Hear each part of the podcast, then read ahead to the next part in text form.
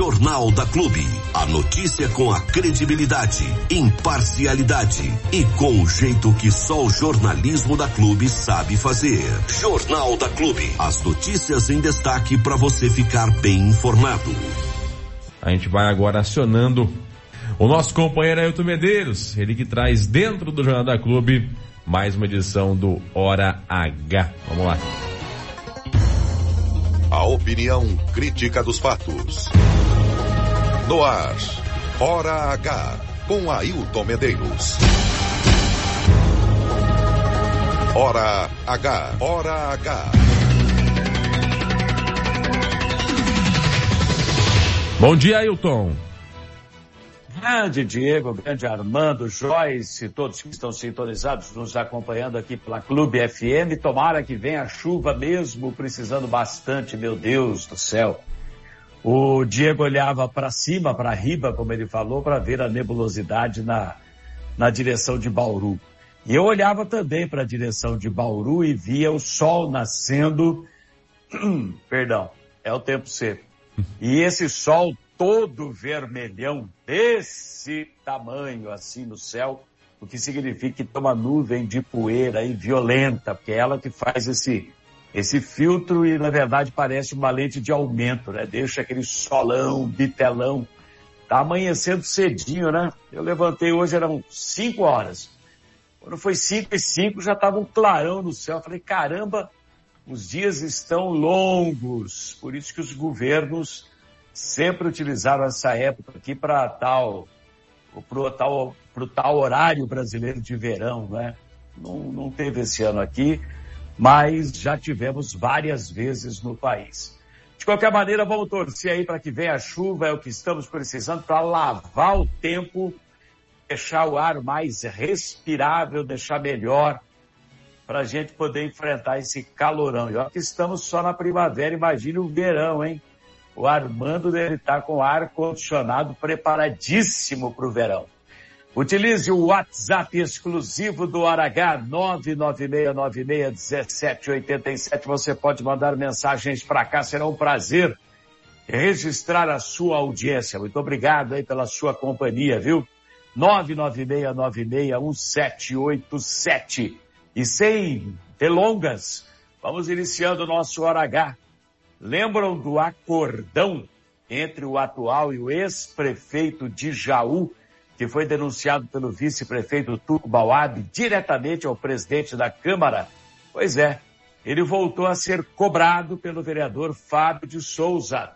Na sessão de ontem da Câmara Municipal em Jaú, o Fábio tornou a exigir que o presidente Moretti ao menos convide os envolvidos para se explicar sobre o tal acordão o que foi tratado entre o Rafael Agostini, ex-prefeito, e o Jorge Van Cassar, o atual prefeito. O que isso trouxe, se é que trouxe, de benefício para a cidade, ou se apenas beneficiou diretamente o ex e o atual prefeito, ou um deles nessa história toda, né? Eu imagino que uma conversa entre ex e atual prefeito, ou entre atual e ex, a ordem dos fatores do produto aí, deve ser uma conversa sempre republicana. Agora, esse acordão, para ninguém estar tá querendo mexer nessa muvuca, é porque não teve nada de republicano nessa história aí. Gostaria muito de saber, eu desconfio, mas gostaria muito de saber qual foi a cereja do bolo, porque diz que teve um ponto nesse acordão que beneficiou diretamente, diretamente e pessoalmente um dos dois. Agora, quem é que teria interesse nesse benefício? Ex ou o atual prefeito? É o que a gente quer saber. Desde que foi confrontado pelo vice-prefeito Tuco Bauab, o presidente da Câmara, Maurílio Moretti, que é aliado do prefeito Jorge Ivan Cassaro, tem se esquivado do assunto e até falou que os próprios vereadores à Câmara Municipal podiam chamar os envolvidos lá na Câmara para se explicar.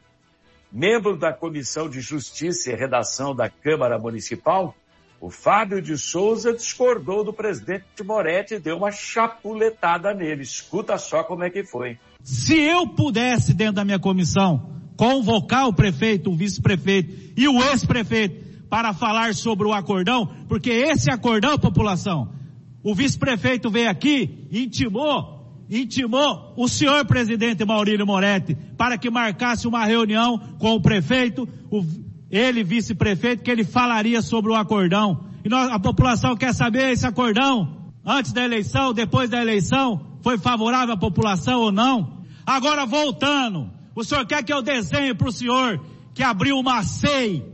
A SEI também não pode, a não ser que seja uma denúncia, dinheiro público ou algum tipo palpável que tenha material. Acordão não tem material palpável para abrir SEI, presidente. Não tem material palpável.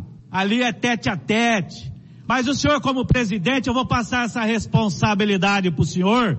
O senhor também não pode convocar o prefeito e o vice-prefeito, mas o senhor pode convidá-los. Eu, presidente desta casa, Maurílio Moretti, convido o senhor prefeito, o vice-prefeito, o ex-prefeito, os senhores vereadores, para esclarecer sobre o acordão. Pode ficar tranquilo que eu vou falar só dessa vez, mas se o senhor quiser, nós continua. Nós continua até o final do mandato. Disposto Fábio de Souza. E se quiser, a gente fala até o final do mandato. Tinha que chamar, meu Deus do céu. Vice-prefeito foi lá, afinal de contas, tem um diploma de vice-prefeito, tem um cargo estabelecido pela Justiça Eleitoral. Foi eleito pela população, falou diretamente para o presidente da Câmara, teve um acordão. Eu falo o que foi, convoco uma reunião aí com a presença do prefeito, com, com os vereadores, eu falo, eu confronto o prefeito. É, o correto seria chamar o ex-prefeito, chamar o atual prefeito, convidá-los para uma grande reunião para discutir isso daí e explicar que diabo de acordão foi esse, que acordão foi acertado entre o Rafael e o Jorge Ivan Cassaro. São farinha do mesmo saco, porque o Ivan vivia dizendo, batendo no peito, que ele era deferente, que ele não queria papo com o ex-prefeito, mas lotou a prefeitura de secretários que eram secretários do Rafael, lotou a prefeitura de pessoas que ocuparam cargos de confiança no governo do Rafael. Quer dizer, ele toca a administração dele com gente que veio egressa do governo do Rafael. Isso faz parte do acordo.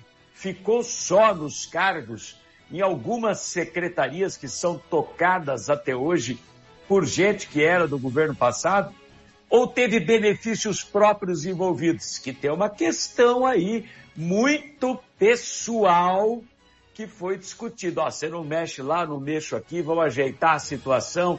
Feito o acordo, foi a base de vinho, pizza, três encontros, todos na casa do atual prefeito, os dois primeiros com testemunhas presentes, o último só os dois, só o Jorge e o Rafael. E neste é que selaram o acordo principal, a cereja do bolo do acordão. É colocar o chantilly em cima do sorvete, entendeu? Mas diz que é uma coisa muito pessoal. E depois vem aí fazer teatrinho. Não, porque eu sou obrigado com eles. Tudo farinha do mesmo saco. E o Rafael já falou. Não aperta que eu conto. Me chama que eu vou. Eu digo que foi acertado. E ó, Pessoal ligado ao seu Jorge Ivan tá vazando, feito bagre ensaboado desse assunto. Por quê? Porque sabe que tem coisa que foi feita aí que não cheira bem.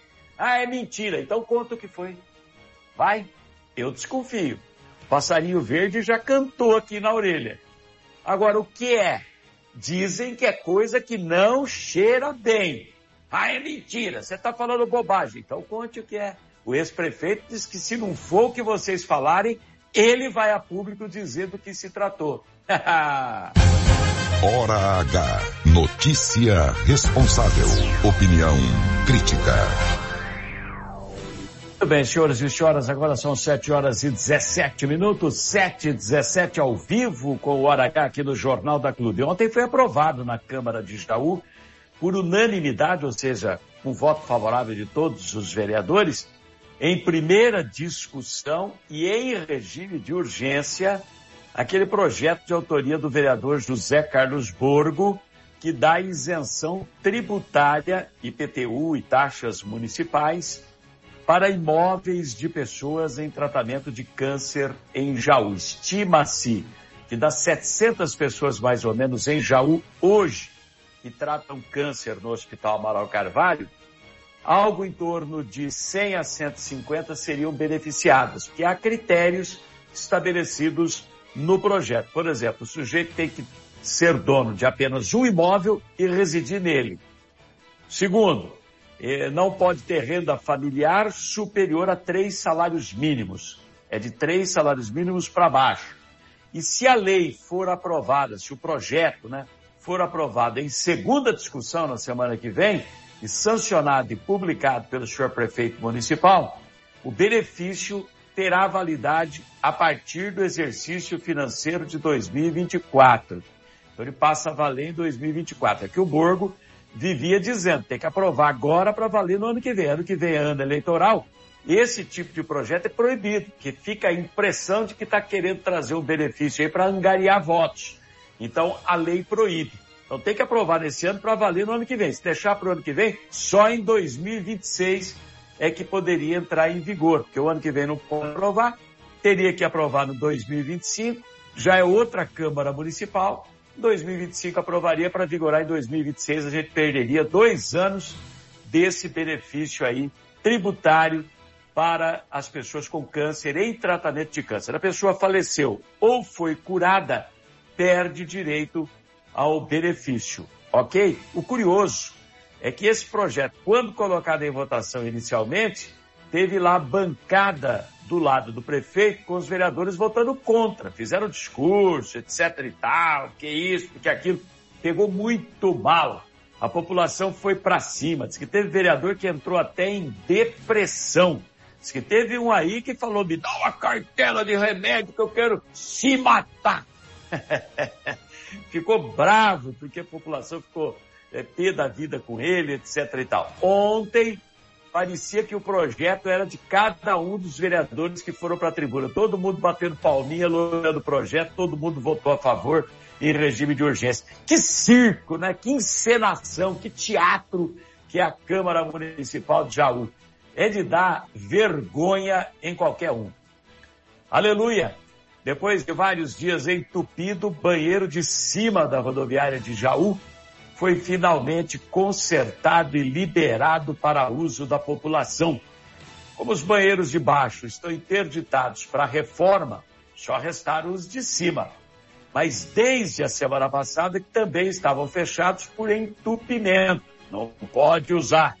Domingo a prefeitura até que tentou liberou os banheiros por um tempo, mas eles voltaram a entupir. O serviço não deu certo.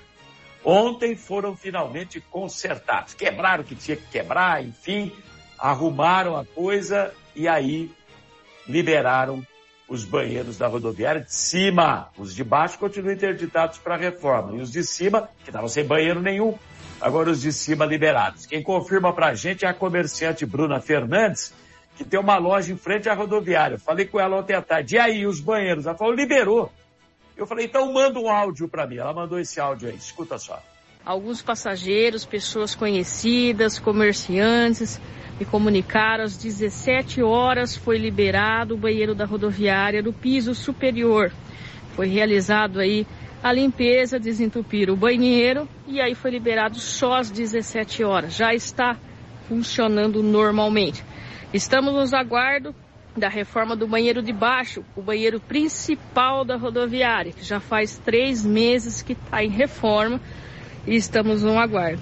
Foi liberado às 17 horas o banheiro da rodoviária. Que coisa, era no meio da semana passada já se sabia do entupimento dos banheiros. Deixaram chegar o domingo com a feira livre na, na frente da rodoviária população e os próprios feirantes tinham que usar aqueles banheiros, não colocaram banheiros químicos, um Deus nos acuda. Aí fizeram um concerto lá de última hora, não deu certo, entupiu de novo. São muito relapsos, né? Gestão zero na Prefeitura de Jaú. Uma vinhetinha rapidinha, Armando Galiza Neto, que a gente volta na sequência. O assunto será a reforma do campo municipal de Jaú. Que história, hein? Hora H. com Ailton Medeiros. Jornalismo com personalidade. 723, ao vivo Hora H no Jornal da Clube. Não é nem uma história, é uma novela essa, essa questão aqui do campo municipal, né? A reforma do campo. Afinal, começou ou não começou? Ela foi prometida para o dia 9, foi jogada para o dia 21, depois ficou para o dia 23, que foi ontem, mas ontem cedo não tinha ninguém trabalhando lá. Aí, os moradores e nós aqui cobramos uma definição da prefeitura. E aí, surpreendentemente, fazendo um teatrinho, a prefeitura apareceu no campo municipal à tarde, com carros particulares, alguns carros da mobilidade urbana, zero de carro da empreiteira que ganhou a licitação para fazer o serviço. E tinha um sujeito lá, um sujeito bem arrumadinho, precisa ver só, não tinha roupa de operário, não, camiseta de marca, etc e tal. Aí deram uma marreta para ele, e aí colocaram lá umas três, quatro pessoas da prefeitura com o celular na mão, filmando. Ele foi numa parede com aquela marreta e tum, tum, tum, deu umas três marretadas, já ficou com a mão doendo, aquela coisa toda. Não é do ramo. Só para eles filmarem e divulgar um videozinho. Começou a reforma do campo municipal. Olha como são mentirosos, rapaz.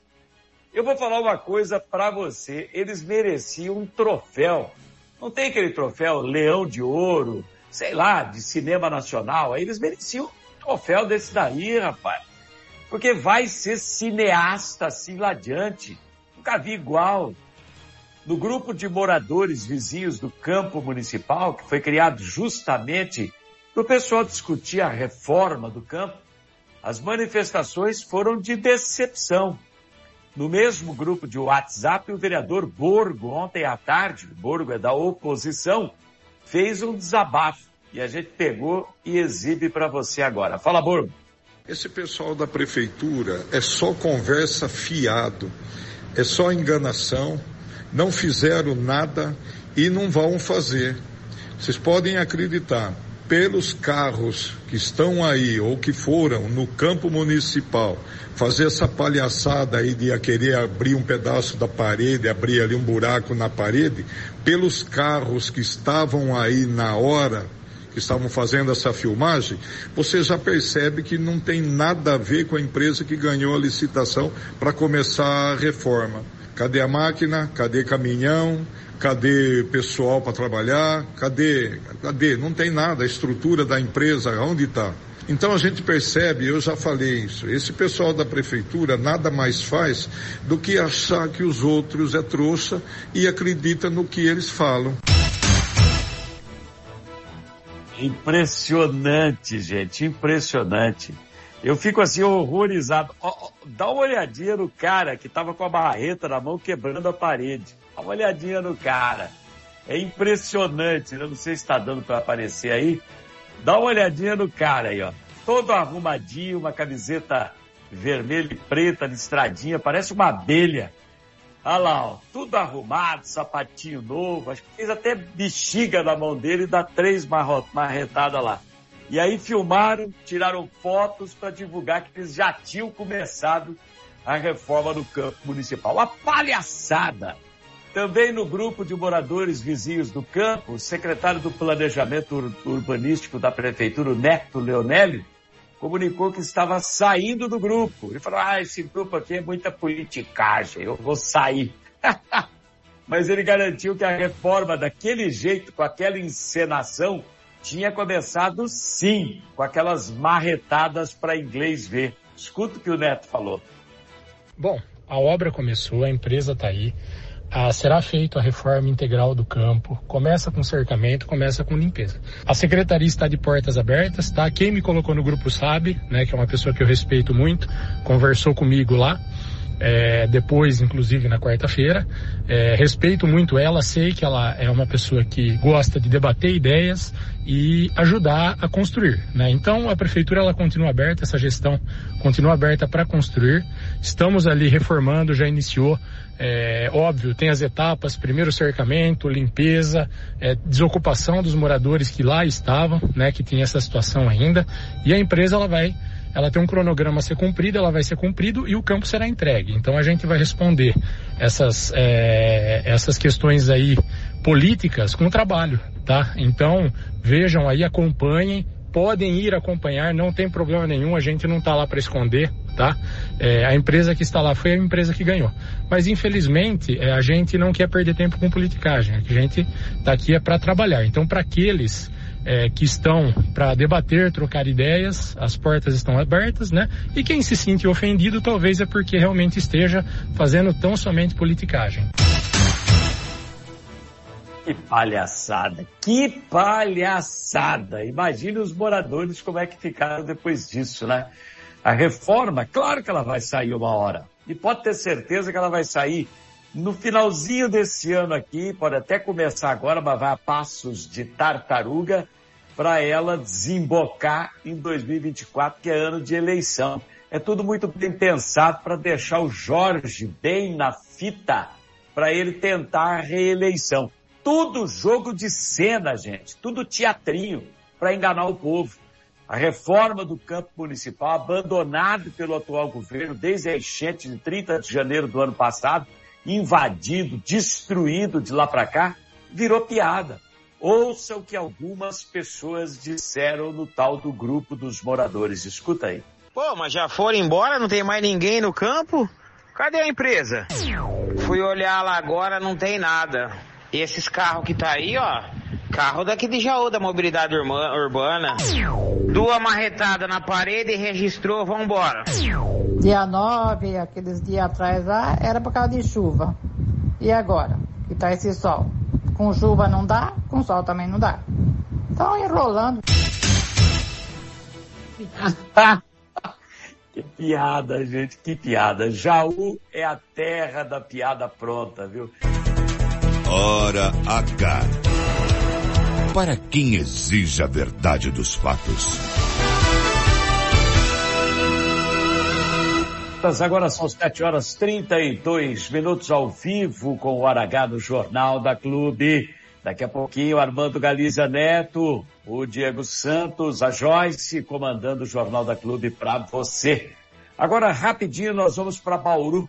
De novo, o vereador Júnior Rodrigues cobrou empenho da Prefeitura de Bauru para não deixar a obra da radioterapia parar por falta de um local para fazer esse tipo de tratamento do câncer, a radioterapia, os pacientes precisam vir de Bauru para Jaú, o que tem desagradado o vereador. Sem falar no sofrimento dos pacientes, né?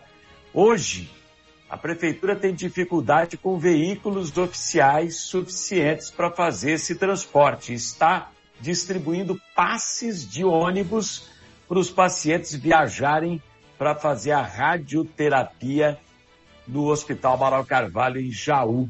O vereador Júnior Rodrigues não gostou de saber disso, não. Alertou que a obra da radioterapia pode parar se a Secretaria de Planejamento, a CEPLAN, da Prefeitura de Bauru, não acelerar a liberação do alvará da obra, que está 80% pronta.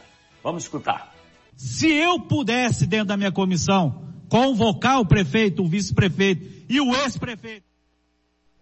Não, não é, não é essa daí. Devo ter passado equivocadamente ou é, foi colocado equivocadamente aí no ar, né? É, se tiver aí condições a gente ouvir o vereador Júnior Rodrigues, muito bem. Se eu passei equivocado, só me sinalizar, por favor, a gente deixa o assunto para abordar amanhã, porque é um assunto que diz respeito ao pessoal lá de Bauru está sempre sintonizado, nos acompanhando também aqui no Hora H. Pelo jeito, a empresa que... que está lá na obra, ela está sem receber do governo federal. Mas é porque o governo federal não quer pagar? Não. É porque o governo federal solicitou um alvará de obra. E como a empresa deu entrada lá na CEPLAN, vocês sabem o que, que vai acontecer? A empresa vai parar a obra. porque ela teve que dar entrada no alvará de obra, porque senão ela não vai receber do governo federal o repasse, e tem a documentação que tem que ser seguida, e agora a empresa não recebe. Ela vai trabalhar de graça? Ela não vai trabalhar de graça. Faz um mês, 19 dias e 6 horas que eu estou tentando ajudar a sair esse alvará de obras quando eu fui procurado. Eu estou tentando entender que cada hora é pedido um documento. Mas não é uma aprovação de uma casa que eu respeito e também tem que ser respeitado o prazo de aprovação de uma casa. A gente sabe que as pessoas têm prioridade. Mas nós estamos falando da radioterapia. Nós vamos continuar deixando as pessoas ir para Jaú porque a obra vai parar. Se não tiver ninguém que coloque debaixo do braço e ajude a resolver esse problema da radioterapia, a empresa vai parar a obra. A obra está quase finalizada. Que coisa. E os pacientes tendo que viajar agora de ônibus, a prefeitura distribuindo passe de ônibus, porque diz que não tem viatura oficial suficiente para transportar os pacientes para o tratamento de radioterapia contra o câncer em Jaú. E o prédio da radioterapia quase pronto, mas a prefeitura não emite o alvará de obra para o governo federal fazer os últimos repasses. A empresa que está construindo pode até abandonar a obra. Que situação! A gente acha que Bauru vive uma situação diferente das cidades vizinhas aqui, por ter um porte maior, um orçamento maior, etc e tal. Mas não, são os problemas corriqueiros que nós enfrentamos aqui, que existem lá também. Esse aí é um tremendo de um absurdo, né?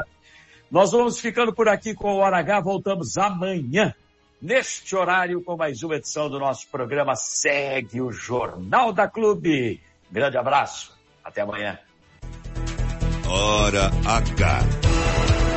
Para quem exige a verdade dos fatos. Ninguém é líder por acaso. Clube FM. Liderança absoluta. No ar, Jornal da Clube. As notícias em destaque para você ficar bem informado.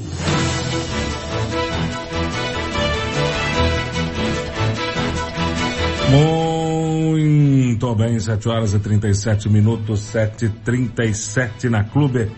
Acabou saindo em, por último aí uma matéria errada que na hora que eu taquei o dedo aqui na botoneira, ela seguiu a sequência é, que eu coloquei, que eu programei, mas a sequência que estava errada. Mas vamos lá, vamos lá, acontece. 7h37, seu Diego Santos, Dona Joyce. Vamos que vamos, porque é terça-feira ainda. Vamos lá então, senhor Armando Galizia, e o assunto continua sendo Jaú. Uh, e mais precisamente a questão do transbordo do lixo na cidade, né? Aliás, o lixo em Jaú, né, e as questões ambientais têm chamado a atenção de forma muito negativa nos últimos tempos. Primeiro porque o serviço de catagalhos que está sendo feito na cidade, ele tem sido flagrado em diversas situações, em situações de irregularidades. Tanto é que uh, por várias vezes a prefeitura foi autuada pelos órgãos ambientais por conta da forma como é descartado os galhos recolhidos. Aliás, não a forma que é descartado, mas sim a forma, o fim que é dado para esse tipo de material, né? O pessoal descarta num, num, local específico lá, depois acaba pegando fogo o galho e o pessoal vai lá e acaba tentando apagar o fogo com mais galho, né? E aí acaba demorando um pouquinho mais para terminar isso. Então essa situação já tem chamado a atenção. Mais recentemente, uma outra atitude por parte da prefeitura acabou aí ocasionando situações um pouco delicadas na questão do lixo na cidade de Jaú, que foi a recolha por parte da prefeitura das caçambas que ficavam em pontos estratégicos a fim de que proprietários rurais, na sua maioria, uh, pudessem descartar o seu lixo de forma mais tranquila, né? Essas caçambas foram retiradas desses pontos, desses pontos estratégicos e, como consequência, o lixo continua sendo jogado no mesmo lugar e acaba indo por conta de vento, essas coisas, para dentro da faixa de rolamento, para dentro da rodovia ou até para outros pontos, né? Então são vários pontos da cidade que tinham essas caçambas e que agora passam a não ter mais essas caçambas, né? Em especial o trecho que vai entre Jaú e Potunduva. Não bastasse tudo isso, tem a questão do transbordo de lixo também, que é algo que vem acontecendo problematicamente e repetidamente já há alguns meses, né? O acúmulo de lixo na área de transbordo. A área de transbordo, que deveria ser um local em que um caminhão descarrega e o outro imediatamente carrega aquele lixo e leva embora, tem servido como local para descarte desse lixo todo, né? Ah, o motorzinho ligou aí. É, é que o outro aqui tá, acho que congelou, por isso É. que eu inverti. Então, é, acabou, acabou que o, o lixo começou a acumular com grande quantidade nessa área de transbordo e mais recentemente aí a quantidade de lixo era gigantesca, estimava-se em torno de 5 mil toneladas de lixo acumulado ah, nessa área de transbordo. Uma empresa foi contratada emergencialmente para tentar amenizar a situação. Ela até conseguiu no primeiro momento dar conta do recado, mas agora ah, o lixo começou a acumular novamente. Uma nova empresa foi contratada, dessa vez por licitação, e deve começar a atuar. Inclusive, ah, o lixo continua acumulado por lá e os problemas decorrentes dessa situação continuam acontecendo. O vereador Lizinho Andreto falou com a gente sobre essa situação, ah, até porque desde o começo deste ano aqui, mais incisivamente, o vereador vem chamando atenção para essa situação. Uma situação realmente bastante delicada, que acaba incomodando e também trazendo prejuízos aos produtores rurais que moram nas redondezas dessa, dessa transbordo aí. Só para o pessoal que está em casa poder entender qual que era o lance aí, o que, que tinha que acontecer de forma efetiva, o que, que é o combinado, né? Combinado legalmente falando. A, a empresa que faz a recolha do lixo doméstico na residência, ela leva com o caminhão até esse ponto o lixo. Chegando lá, ela descarrega o caminhão ali nessa área. Imediatamente, uma máquina ou um outro caminhão ou algum outro material acaba levando esse lixo para dentro do segundo caminhão, que é o caminhão que faz o transbordo para um aterro sanitário licenciado. Como o Jaú não possui um aterro sanitário, tem que ser feito todo esse processo aí, né? Aliás, ah, diz a lei que não pode nem descarregar o lixo no chão. Ele tem que cair direto no outro caminhão para poder ir embora. Mas existe uma pequena tolerância aí de que o, o lixo possa ficar por lá por até 24 horas. Estava ultrapassando esse prazo aí nos últimos tempos. E o vereador Luizinho Andreto mandou esse áudio pra gente para falar a respeito da situação. Não é isso, vereador? Pois é, Diego, a área de transbordo do lixo de Jaú continua sendo uma pedra no sapato da administração pública. Desde 2021 que eu venho acompanhando essa situação, é, eu venho denunciando a CETESB e aos órgãos ambientais que o contrato não vinha sendo cumprido, porque ele prevê que a área tem que ficar limpa.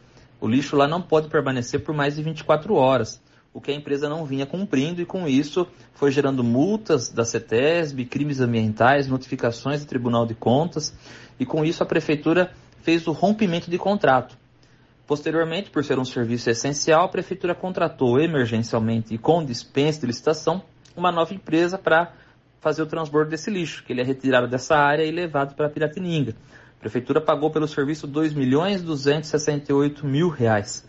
Eu obtive a informação, ainda extraoficial, que a empresa ela foi contratada por um quantitativo e que teria chegado no seu limite, sendo que a prefeitura optou pela não renovação ou aditamento do contrato. Com isso, ela aguardava é, a, a nova contratação via licitação que estava aberta para fazer o transbordo do lixo.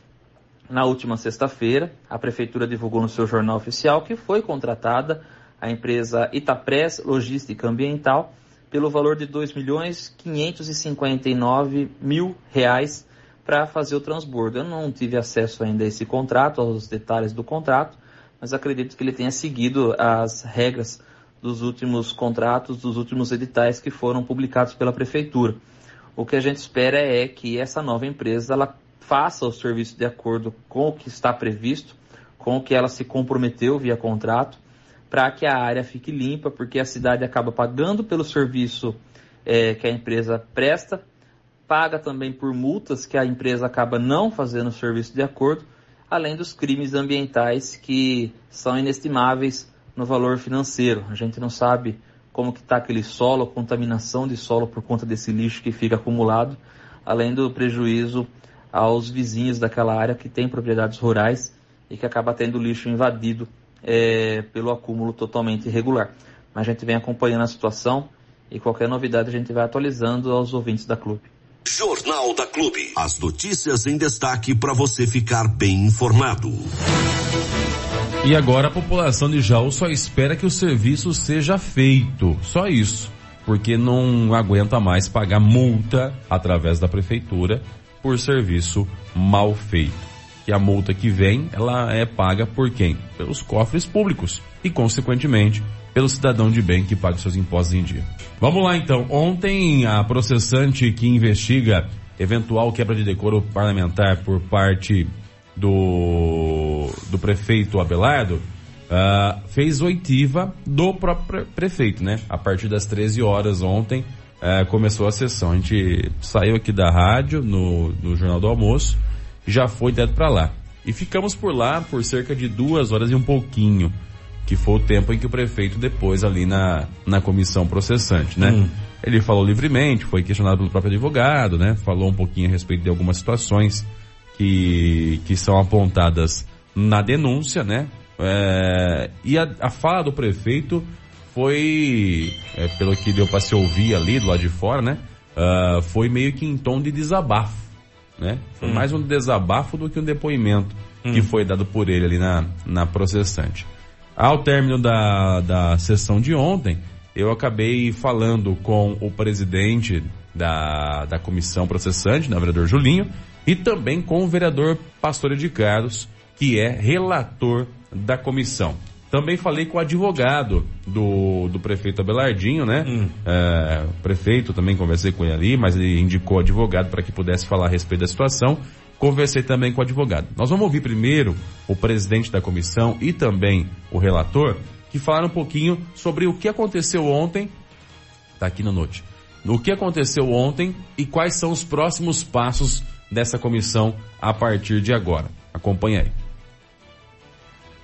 E nós vamos falar agora com o presidente da comissão processante, vereador Julinho, e também com o relator, vereador de Carlos eles que estão aqui no término da sessão, né, dessa, dessa comissão, para poder bater um papo com a gente, falar um pouquinho do que foi apresentado hoje, um, mais um passo que se encerra nessa comissão. Só pegar uma boa tarde aqui do vereador Julinho, primeiramente. Tudo bom, vereador? Boa tarde. Boa tarde, Diego. Tudo bem, graças a Deus. Você, como é que tá? Bem também. Vereador Julinho, que é o presidente da comissão, vereador de Carlos, que é o mais falante aqui, que é o relator. Por isso que a gente vai falar mais com o vereador Ed Carlos aqui, até com a autorização do presidente, o ah. vereador Julinho aqui. Vereador, é, queria que você faça um pouquinho, como é que é, a comissão entende esse processo agora, esse passo que se encerra hoje e quais serão os próximos também aqui da comissão. Boa tarde.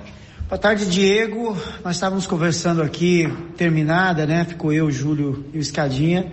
E de certa maneira a gente está um pouco aliviado que terminou esse primeiro momento.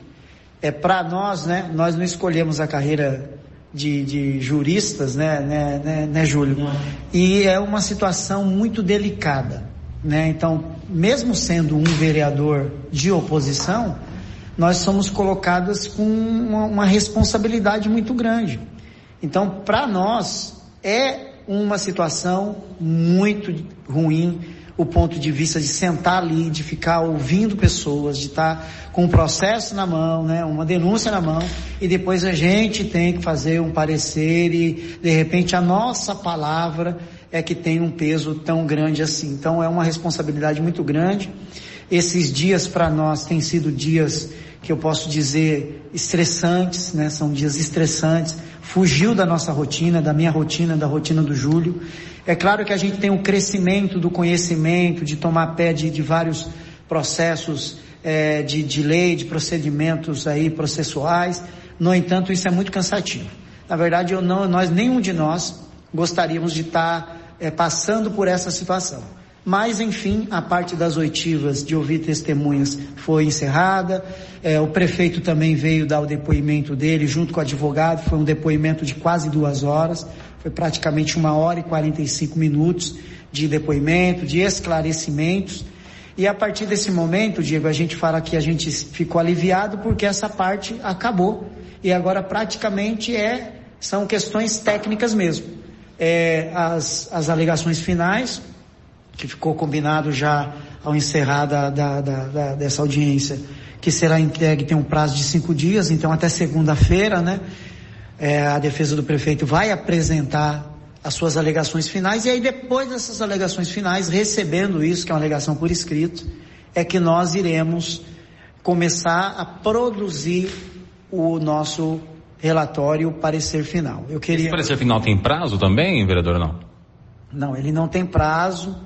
Então assim não dá para ficar precisando uma data que vai ser entregue o parecer, até porque a gente tem bastante tempo. Eu acho que a gente não precisa fazer nada correndo. É, a gente pode receber a, a, as alegações finais e depois a gente tem um período. Eu não acredito que isso passe de uma semana, dez dias. Não acredito, porque aí a gente vai debruçar para dar uma resposta, né, para ter um parecer. Então eu acredito que talvez uma semana, dez dias no máximo. E depois finalizado isso, reunida a comissão, né, sendo aprovado esse parecer, ele vai ser entregue para o presidente. Se a comissão, né, se os demais membros rejeitam o parecer, esses membros é que tem que fazer um parecer. Então existe a possibilidade do relator fazer um parecer e o parecer ser rejeitado pelos membros. Só que os membros, ao rejeitar o parecer, eles precisam entender que eles também têm que elaborar um outro parecer. É, e depois entregue ao presidente, aí o presidente vai marcar uma sessão para julgamento. Eu queria elogiar a conduta do presidente Júlio, né, de seriedade, responsabilidade, todas as reuniões que foi marcada, participou. Quero elogiar também a participação do Renato Protti, todas as reuniões que nós marcamos, participamos, nós acompanhamos todos os procedimentos. Eu como relator, o Júlio como presidente e o Renato como membro acompanhou todos os procedimentos. Não passou nada aqui sem que nós juntos estivéssemos acompanhando. Então, a gente não queria estar participando disso, é estressante, eu estou me sentindo aliviado agora do ponto de vista de ter ouvido as pessoas, acabou. Eu acho que foi um, um período muito desgastante, pessoas que, que de repente foram expostas, que, que eu não gostaria que elas tivessem sido expostas. Na mídia vocês são, a, você Diego como imprensa, você sabe que eu nunca mencionei o nome de nenhuma das testemunhas, eu tomei o cuidado disso, até porque eu não queria realmente que essas pessoas ficassem expostas. E, mas infelizmente foram. Então essa é uma parte que me deixou assim um pouco triste nesse processo, é que tem algumas pessoas que eu não gostaria que elas tivessem sido expostas. Vereador, agora o relatório compete ao senhor como relator, né, é, é elaborar juntamente com os demais membros. O senhor já tem mais ou menos o norte de como é que vai ser feito esse relatório, ou de, de, de que tipo de, de norte, de direcionamento vai ser feito nele na hora do, do, do parecer final? Olha, Diego, é, quando vem por escrito as alegações, fica mais fácil a gente ir respondendo ponto a ponto. O que a população que está ouvindo precisa entender é o seguinte, eu vou ter a denúncia de um lado e a defesa do outro. Então vou estar olhando aqui a denúncia e olhando aqui a defesa. Então tem um ponto na denúncia e a gente vai ver o que, que a defesa ela consegue rebater dessa, dessa acusação. Se, o, se a forma dela rebater e o que ela apresentou como fato ou como prova, realmente comprova que aquela denúncia não tem o, a sua, o porquê está ali. Agora, o que é interessante nesse processo todo? É que nós não estamos fazendo um julgamento de crimes. É muito difícil para a Câmara isso e para qualquer um, não para a gente, porque nós estamos avaliando conduta, quebra de decoro. É o comportamento, é a atitude. Nós não estamos dizendo, olha, o, a, o final de um relatório, Diego, não é para dizer o prefeito cometeu fraude. O prefeito tem responsabilidade na, na, na, na no atentado contra o, o, o, o empresário. Não, nós não estamos, não é esse o nosso papel. O prefeito tem responsabilidade, é sim, tem, é, faz parte de uma, de uma organização criminosa. Não! Isso não é o papel da comissão. O papel da comissão é entender com a denúncia e a defesa se o comportamento do prefeito foi de acordo com aquilo que o cargo exige. E se o comportamento dele de repente não foi de acordo com o que o cargo exige. Então é, um, é uma coisa tão delicada e difícil que eu posso dizer que infelizmente nós estamos aqui para ter que fazer esse trabalho. Ô Ed Carlos, é, diante de tudo que a gente está vendo, ouvindo, né, até porque o fato é, alegado é, já aconteceu há algum tempo, né, na, na, denúncia, mas também outros fatos novos já surgiram, pelo menos para toda a população poder ter, ter contato, e vocês também, obviamente, devem ter tido contato. Diante de tudo que está se vendo, ouvindo e toda essa, aspas, contaminação de opinião que pode ter, ter tido ao longo do processo, dá para dizer que essa é uma situação que está sacramentada já ou não? Depende muito do que vai acontecer na, na hora da votação. Olha, eu não tenho essa decisão como uma decisão sacramentada. Eu ainda vejo conversando, porque vereadores conversam, né? Eu ainda vejo muitas dúvidas. Então, assim, não é uma decisão sacramentada. Se a gente tivesse, se eu, eu poderia falar com você, olha, Diego, aqui, não, pelo que eu vi aqui, não tem nem, nem o porquê do prefeito, de repente, ficar tentando a sua defesa. Não, pelo contrário eu vejo que ainda há uma expectativa grande por parte dos vereadores em cima do parecer daquilo que a gente vai apresentar. Então eu vejo por parte dos vereadores que há ainda uma expectativa em cima do que a comissão vai apresentar. E eu acho que isso é importante, é saudável e a gente se sente de certa maneira muito é, com uma responsabilidade muito grande daquilo que a gente vai apresentar para os vereadores, porque na verdade a comissão vai apresentar para os vereadores um parecer e eles vão tomar uma decisão em cima daquele parecer. Eu não vejo uma, uma, uma decisão sacramentada, não tem nada decidido. E outra, não poderia ser assim também, até porque é, é, todos os fatos que foram acontecendo, apesar de de repente contaminar a opinião, ela pode interferir na decisão do vereador, tudo que aconteceu? Claro que pode. Como que todos os desdobramentos que foram tendo do MP não vai interferir na decisão do vereador? Ela não pode interferir no relatório. Ela não pode interferir no parecer final. Eu não posso pegar as decisões, os desdobramentos do MP e colocar isso no parecer porque senão vai ser nulo o parecer. Eu tenho uma denúncia que foi feita aqui na Câmara e é essa denúncia que nós estamos avaliando agora, pegando a defesa do prefeito e a gente fazendo o comparativo. Então, se ela vai pesar na decisão do vereador, eu entendo que sim. Ela vai pesar, interferir na decisão do relatório final da comissão? De maneira alguma.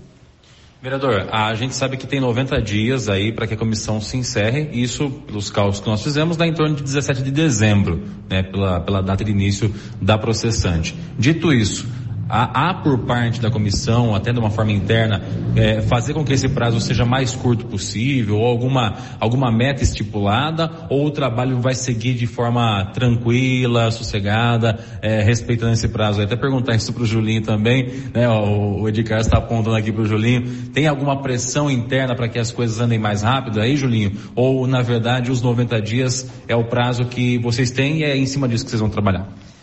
Não, acho que pressão não tem, né, de Carlos? Pressão não tem, não. Eu acho que está sendo feito uma, tranquilo, eu acho, né? Está sendo feito tranquilo.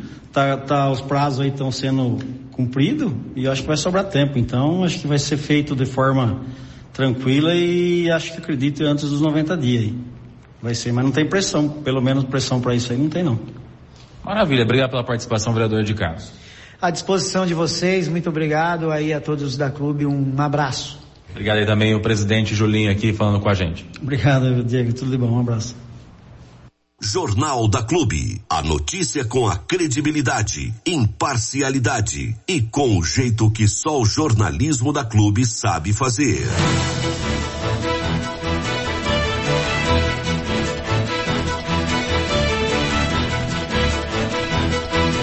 Bom, como vocês ouviram aí, há um fio de esperança de que a comissão processante não dure os 90 dias, mas sim menos tempo. Até porque a primeira parte do processo, que é o oitio de testemunhas, que normalmente é o que demora mais, já terminou, né? Já se encerrou. Inclusive, esse é um dos argumentos utilizados também pela defesa, né? Que eles não estão tentando de forma nenhuma dificultar o processo, pelo contrário, estão tentando é agilizar também o processo para que ele passe o mais rápido possível, né? Então, a gente torce também para que isso acabe de forma rápida e que traga o resultado justo para ambos os lados. E também ontem, após a, o depoimento do prefeito Abelardo na processante que investiga o por quebra de decoro, a gente conseguiu falar com a defesa, né, doutor André Raci, que é advogado do prefeito nessa processante, ele uh, falou com a nossa reportagem a respeito dessa situação e trouxe alguns elementos do que a defesa pretende trabalhar até o final da processante. É um pouco extenso o, a entrevista, mas não era para menos, até porque essa é a primeira vez que a defesa se manifesta em público a respeito desse processo. Vamos lá então. E nós vamos falar agora com o doutor André Rassi, ele que é advogado de defesa do prefeito Abelardo, esteve aqui nessa segunda-feira em Bariri para acompanhar a declaração do prefeito aqui, juntamente da comissão processante. Doutor, o que, que o senhor tem a dizer a respeito do que foi dito aqui nessa tarde? Boa tarde, Diego. Boa tarde, Armando. Boa tarde, ouvintes da Rádio Clube, especialmente a população de Bariri. O prefeito Abelardo é, acabou denunciado por um munícipe que notoriamente, inclusive, é um opositor político dele e foi aberta uma comissão processante. Embora a comissão processante ela possa ter uma duração de até 90 dias, o prefeito fez questão de que a instrução fosse o mais rápido possível, porque esse procedimento, que é um julgamento político, ele acaba atrasando consideravelmente os trabalhos em favor do município e em favor da população. Né? Ele, inclusive, tem que acabar vindo até a Câmara, se dispondo presencialmente, é, tomando ciência da, das denúncias, da, da, denúncia, do teor da denúncia, e tem todo um procedimento que acaba aí é, causando, inclusive, muito prejuízo para a população de Bariri. Então, foi uma intenção do prefeito que a instrução fosse o mais objetiva e mais rápido possível em prol da população. Porque o que o prefeito quer realmente é continuar o trabalho político dele a favor da população de Bariri, conseguindo verbas, trazendo verbas para a cidade de Bariri, como ele vem fazendo desde o início do seu mandato. Especificamente em relação à denúncia que foi apresentada pelo munícipe, o que acontece? O munícipe alega que o prefeito teria cometido uma série de condutas que corresponderiam à quebra de decoro. E por conta disso, ele teria que ser caçado e é o que ele pede na denúncia. E ele junta nessa denúncia uma petição que foi apresentada pelo Ministério Público aqui de Bariri, em São Paulo, para a Procuradoria de Justiça e para o Tribunal de Justiça, porque o prefeito ele tem fórum privilegiado, de um pedido de abertura de investigação para apuração de eventuais condutas ou não que tenham sido cometidas pelo prefeito. Horas. Se nós estamos no judiciário, na justiça, iniciando uma investigação, sendo aberta uma investigação, e isso é uma diligência que acontece para qualquer cidadão. Se eu e você formos na delegacia e fizermos um boletim de ocorrência, dizendo que aconteceu alguma coisa, vai ser aberta uma investigação. Se alguém faz uma denúncia ou entrega uma notícia de fato, uma notícia crimes para alguma autoridade, é aberta uma investigação. Isso não significa condenação, isso não significa abertura de processo criminal, isso significa única e exclusivamente que aqueles fatos que foram lançados e falados ali vão ser apurados. E a petição do Ministério Público trata única e exclusivamente desta situação. Inclusive hoje nós tivemos uma observação importante do relator aqui durante a instrução. Essa instrução, no momento oportuno, ela vai se tornar pública para toda a população de Bariri, através da imprensa, através do acesso dos demais vereadores, por conta dos próximos passos aí da, é, da comissão processante, nós tivemos uma, uma observação muito importante do relator que disse o seguinte, olha, nós estamos aqui para apurar os fatos que estão na petição anexada à denúncia e não eventuais fatos ou investigações ou outras coisas posteriores. Nós estamos aqui para apurar única e exclusivamente isso. E em relação a, ao, ao que consta dessa petição, o prefeito municipal esclareceu para os membros da comissão, deixando bem claro que ele não teve nenhum tipo de participação em relação aos fatos ali colocados para abertura de investigação e inclusive explicando tecnicamente cada um do, dos pontos que, que fazem parte daquela petição apresentada pelo Ministério Público. Isso agora, a gente vai, além das palavras do prefeito, a gente vai também fazer o que, chama, o que dentro do processo chama de alegações finais, onde nós vamos apresentar uma peça, apresentar uma petição, com todos esses pontos esclarecidos por escrito, inclusive com documentos, para que os vereadores, a partir daí, eles possam analisar esse conteúdo e elaborar o seu relatório. Inclusive, eu faço um apelo que foi feito presencialmente aos vereadores e faço novamente esse apelo através dos microfones da Rádio Clube, que embora nós estejamos tratando de um julgamento político, não é um julgamento jurídico, não é um julgamento técnico, ele deve observar princípios constitucionais, inclusive e especialmente o princípio da presunção de inocência. A nossa Constituição diz o seguinte, que ninguém é culpado até que se prove o contrário, tá? E o que a gente viu aqui, da parte do denunciante, é que ele não tinha nenhum elemento de prova em relação aqui, aquele pedido de abertura de investigação para acrescentar dentro do processo. Ele foi ouvido semana passada. Nós questionamos ele, foi dada a oportunidade para ele. Diga especificamente quais foram as condutas que você entende que o prefeito cometeu que corresponderiam a uma quebra de decoro. E ele não soube informar.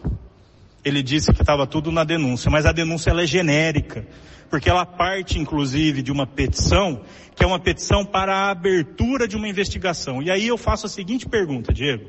Nós estamos abri... Eh, foi aberta uma investigação para apurar os fatos. Se a Câmara se antecipa no julgamento político e condena o prefeito, e daqui a um tempo é comprovado que ele não teve nenhum tipo de participação nos fatos, ou processado, ele é absolvido e inocentado, a Câmara não vai poder voltar atrás na decisão política. E isso vai trazer prejuízo para a população de Bariri. Então me parece que a apresentação dessa denúncia, ela é prematura. Por quê? Porque os fatos precisam ser apurados e esclarecidos. E dentro disso eu quero trazer mais um elemento que é fundamental. A própria petição do Ministério Público, ela é baseada em uma investigação de buscas e apreensões de mais de 3 mil documentos. 3 mil páginas. Ela tem interceptação telefônica, ela tem quebra de, de sigilo telemático, ela tem busca e apreensão de aparelhos eletrônicos, ela tem cópia de conversas de, de WhatsApp. Só de interceptação telefônica, salvo engano, são mais de mil páginas, Diego. Que eu li as mil páginas. E não existe nenhuma menção ao prefeito. O é, promotor de justiça que elaborou aquela peça, ele menciona que embora uma série de documentos, de investigações, etc., até o momento em que o determinado empresário de fora aí de Bariri foi ouvido, não havia nenhum elemento ali que pudesse indicar a participação do prefeito em qualquer coisa. Agora, uma pessoa presa perante a justiça, respondendo pelas suas próprias atitudes, ela vai lá é, e, e fala alguma coisa e tenta implicar outra pessoa, isso significa que a pessoa é culpada? Se eu sair daqui agora, sair ali na rua e dizer assim, ah, o Diego me bateu. Ah, o Armando mandou eu fazer tal coisa. Isso significa que é verdade? Isso pode ser tomado como verdade? Pelos vereadores, pela população. Então, o julgamento, embora ele seja político, é preciso ter responsabilidade com os fatos. E é preciso ter responsabilidade com a presunção de inocência.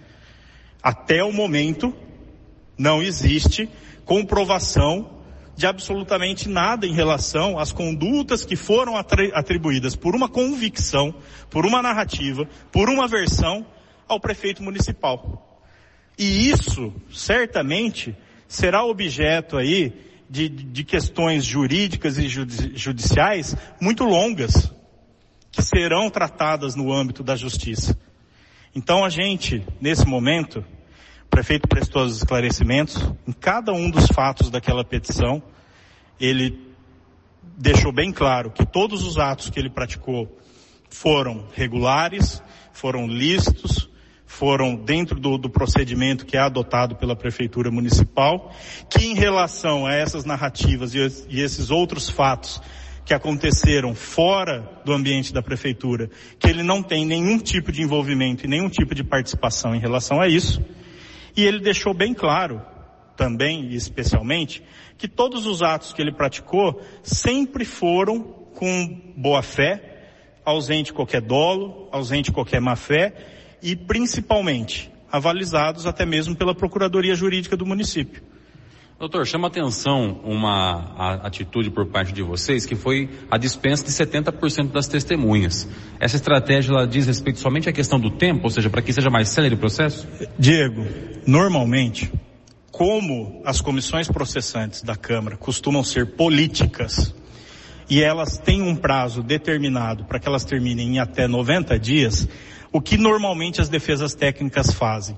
Elas indicam testemunhas de difícil localização, que testemunhas fora do município, é, em outros estados, que, que o objetivo de ouvir essas testemunhas é atrasar o processo. Porque atrasando o processo, você chega mais próximo da, da, da, questão dos 90 dias, e se a comissão processante passar de 90 dias, ela, ela é inválida. O prefeito tem convicção da inocência dele em relação aos atos praticados. O prefeito tem responsabilidade com a população de Bariri. E o prefeito sabe que estender essa situação por até 90 dias, utilizando de artimanhas procedimentais e processuais, de indicar testemunha aqui ou ali, não seria justo com a população de Bariri. Então, por conta disso, que ele indicou apenas testemunhas técnicas e principalmente de dentro da prefeitura. Essas testemunhas que foram, que houve a desistência no dia 16, as cinco testemunhas já haviam prestado esclarecimentos ao Ministério Público. Inclusive a gente tem testemunhas ali que foram ouvidas durante 42 minutos pelo Ministério Público e que não atribuíram nenhuma conduta ao prefeito que pudesse caracterizar quebra de decoro ou algum ilícito, alguma coisa irregular. E nós temos eventualmente uma ou outra testemunha com uma frase aqui outra ali que pode ser mal interpretada ou mal colocada dependendo do interesse de quem está tá fazendo a interpretação da, da declaração. Essas frases, inclusive, elas foram esclarecidas aqui no interrogatório do prefeito e com a oitiva das outras três te testemunhas. Porque são frases e posicionamentos relacionados com algum, algumas questões técnicas de andamento de processo dentro da prefeitura. Já as outras duas testemunhas que seriam ouvidas hoje seriam testemunhas relacionadas com um pedido da defesa técnica, da defesa prévia nossa, de declaração de suspeição de um determinado vereador. A gente entende que esse vereador não poderia participar nem da comissão, nem do julgamento do prefeito, porque ele tem interesse na causa. Inclusive, ele havia sido mencionado em um episódio dessa petição de 28 páginas. Então, por conta disso, nós íamos ouvir essas duas testemunhas para comprovar essa suspeição. Entretanto, aconteceram dois fatos. O primeiro deles é o seguinte, quando foi apresentada a defesa prévia e o pedido de suspeição, o presidente da comissão e a comissão indeferiu é, o pedido de suspeição e o pedido de, de provas, de ouvir pessoas com a finalidade de fazer prova dessa suspeição. Na primeira sessão que aconteceu na semana passada, nós reiteramos o pedido de suspeição, assim como nós vamos reiterar nas alegações finais, e se tiver a sessão de julgamento, nós vamos reiterar em tribuna também durante o, a, a manifestação da defesa do prefeito. Mas nós trouxemos documentos naquele momento que no nosso entendimento já comprovam essa suspeição. Então se a gente já sabia que havia um indeferimento nesse sentido da comissão e que se as pessoas fossem lá e eu como defesa técnica fosse fazer alguma pergunta sobre isso, a pergunta seria indeferida pela, pela comissão. E como nós juntamos documentos que foram acolhidos dentro do, do procedimento, não havia necessidade de ouvir. E aí nós temos o seguinte sentido. Eu até mando um abraço para o Armando, eu ouvi a, o questionamento que ele fez hoje cedo no jornal sobre a questão de ouvir as testemunhas, que isso acelera muito o processo. Como eu disse já para você, o objetivo do prefeito é que isso acabe o mais rápido possível. Independente do resultado, porque o que ele quer é que, que Bariri tenha paz para poder é, ser realizado os trabalhos a favor da população, como ele vem fazendo de forma excelente, tanto ele quanto o vice-prefeito Foloni, que auxilia também é, nos trabalhos políticos da administração. Então, não seria uma questão válida tentar estender consideravelmente essa essa oitiva de testemunhas, de repente uma testemunha falta por conta de uma questão de saúde ou não pode comparecer e aí tem que marcar um outro dia, etc. E além disso, A própria Câmara, a própria comissão, marcou dois dias como uma maratona para ouvir todo mundo. Então não teria um, uma prorrogação também, porque a própria comissão escolheu apenas dois dias, rapidamente, que fosse célere isso daí. Então, a gente sabe que tem gente, e aí eu não estou falando da, da Rádio Clube, mas que tem alguns órgãos de imprensa escritos, que estão tentando politizar essa questão das testemunhas. Inclusive já fizeram notas, já fizeram questionamentos, mas isso está tudo explicado dentro do procedimento. E é isso que eu falei para você. Então, duas testemunhas seriam utilizadas para provar a suspeição do vereador, mas a gente juntou documentos sobre isso. As outras testemunhas já foram ouvidas pelo Ministério Público, então não tem por que é, ouvi-las novamente e expô-las expor essas testemunhas dentro da comissão processante. E todo esse material agora será apresentado e juntado nas alegações finais e, se for necessário, na sessão de julgamento, onde a defesa terá a utilização da tribuna por, duas, por até duas horas para expor todos os argumentos técnicos. Então a gente tem convicção aí em relação à inocência do prefeito e em relação principalmente que o prefeito não cometeu nenhum ato que possa ser caracterizado como quebra de decoro dentro daquelas condutas que estão é, indicadas na denúncia, porque não existem provas, inclusive, em relação a tudo isso, porque isso está sendo apurado em investigações. Se eventualmente a comissão entender que nesse momento, de fato, não existem elementos sobre isso e optarem pelo arquivamento, e a Casa de Leis optar pelo arquivamento, nada impede que futuramente, caso tenham fatos novos, haja uma nova denúncia, inclusive com os mesmos fatos. O decreto 201/67, que é o decreto que trata dessa comissão processante, ele fala exatamente isso que se eventualmente houver um arquivamento e no futuro tiverem elementos novos, fatos novos relacionados com a mesma questão, pode ser reaberto o processo. Então esse é o ponto que a gente tem trabalhado e a gente tem tentado fazer com que isso, é, inclusive, seja publicizado o mínimo possível, não por conta de algum receio da defesa, mas pelo contrário, para a gente não contribuir com um circo. Porque a gente sabe que o circo político quem, quem sofre com o circo político é a população. E Bariri tem hoje, nesse momento, alguns outros problemas mais concretos. Na semana passada, por exemplo, foi feita uma coletiva da equipe do prefeito para explicar a questão das finanças do município, que a gente acompanha, inclusive, e é uma realidade da maioria dos municípios do porte de Bariri. Houve uma queda de arrecadação, principalmente do FPM e também do ICMS grande, é, algum, algumas receitas que estavam previstas e que não, que não se confirmaram, e agora o trabalho político do prefeito e, e, dos demais políticos da cidade tinham que estar focados em buscar emenda, buscar verba, buscar verba no governo do estado, buscar verba no governo federal, para que os serviços prestados para a população não sejam é, prejudicados. Então, por conta disso, que a, a, o prefeito tem optado por sofrer calado, eu vou falar assim, em relação a essa questão da comissão processante, porque no judiciário a, as informações estão sendo apresentadas, as questões estão sendo acompanhadas pela equipe é, jurídica pra, é, em relação a isso, e aqui é um julgamento político. Mas o julgamento político, Diego, eu repito mais uma vez para você, para o Armando e para os ouvintes. Quem sofre com ele é a população. É prematuro nesse momento qualquer julgamento político em relação a essa situação.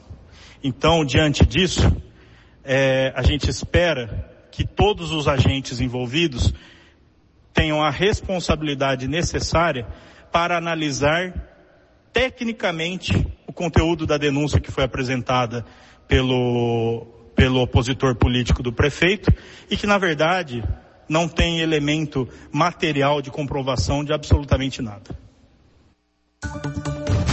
Você sempre bem informado com o Jornal da Clube.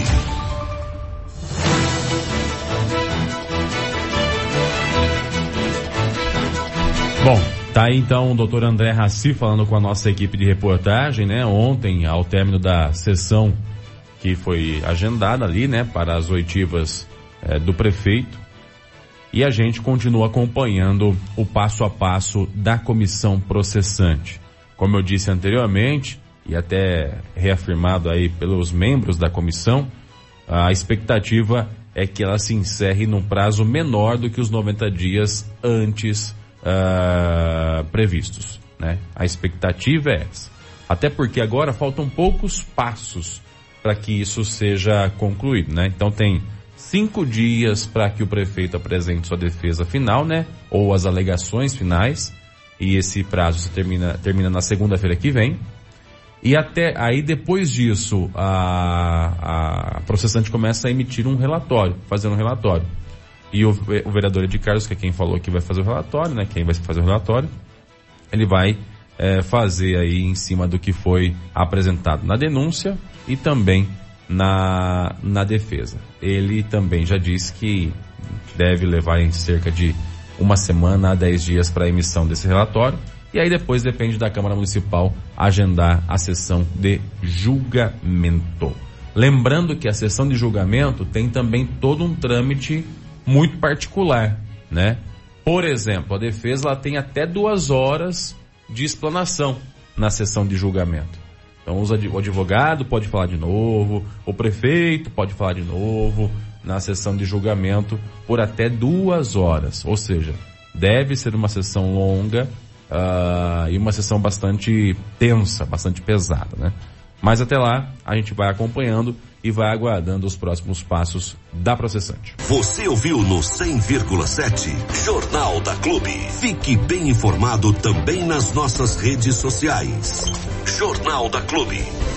Não tem igual.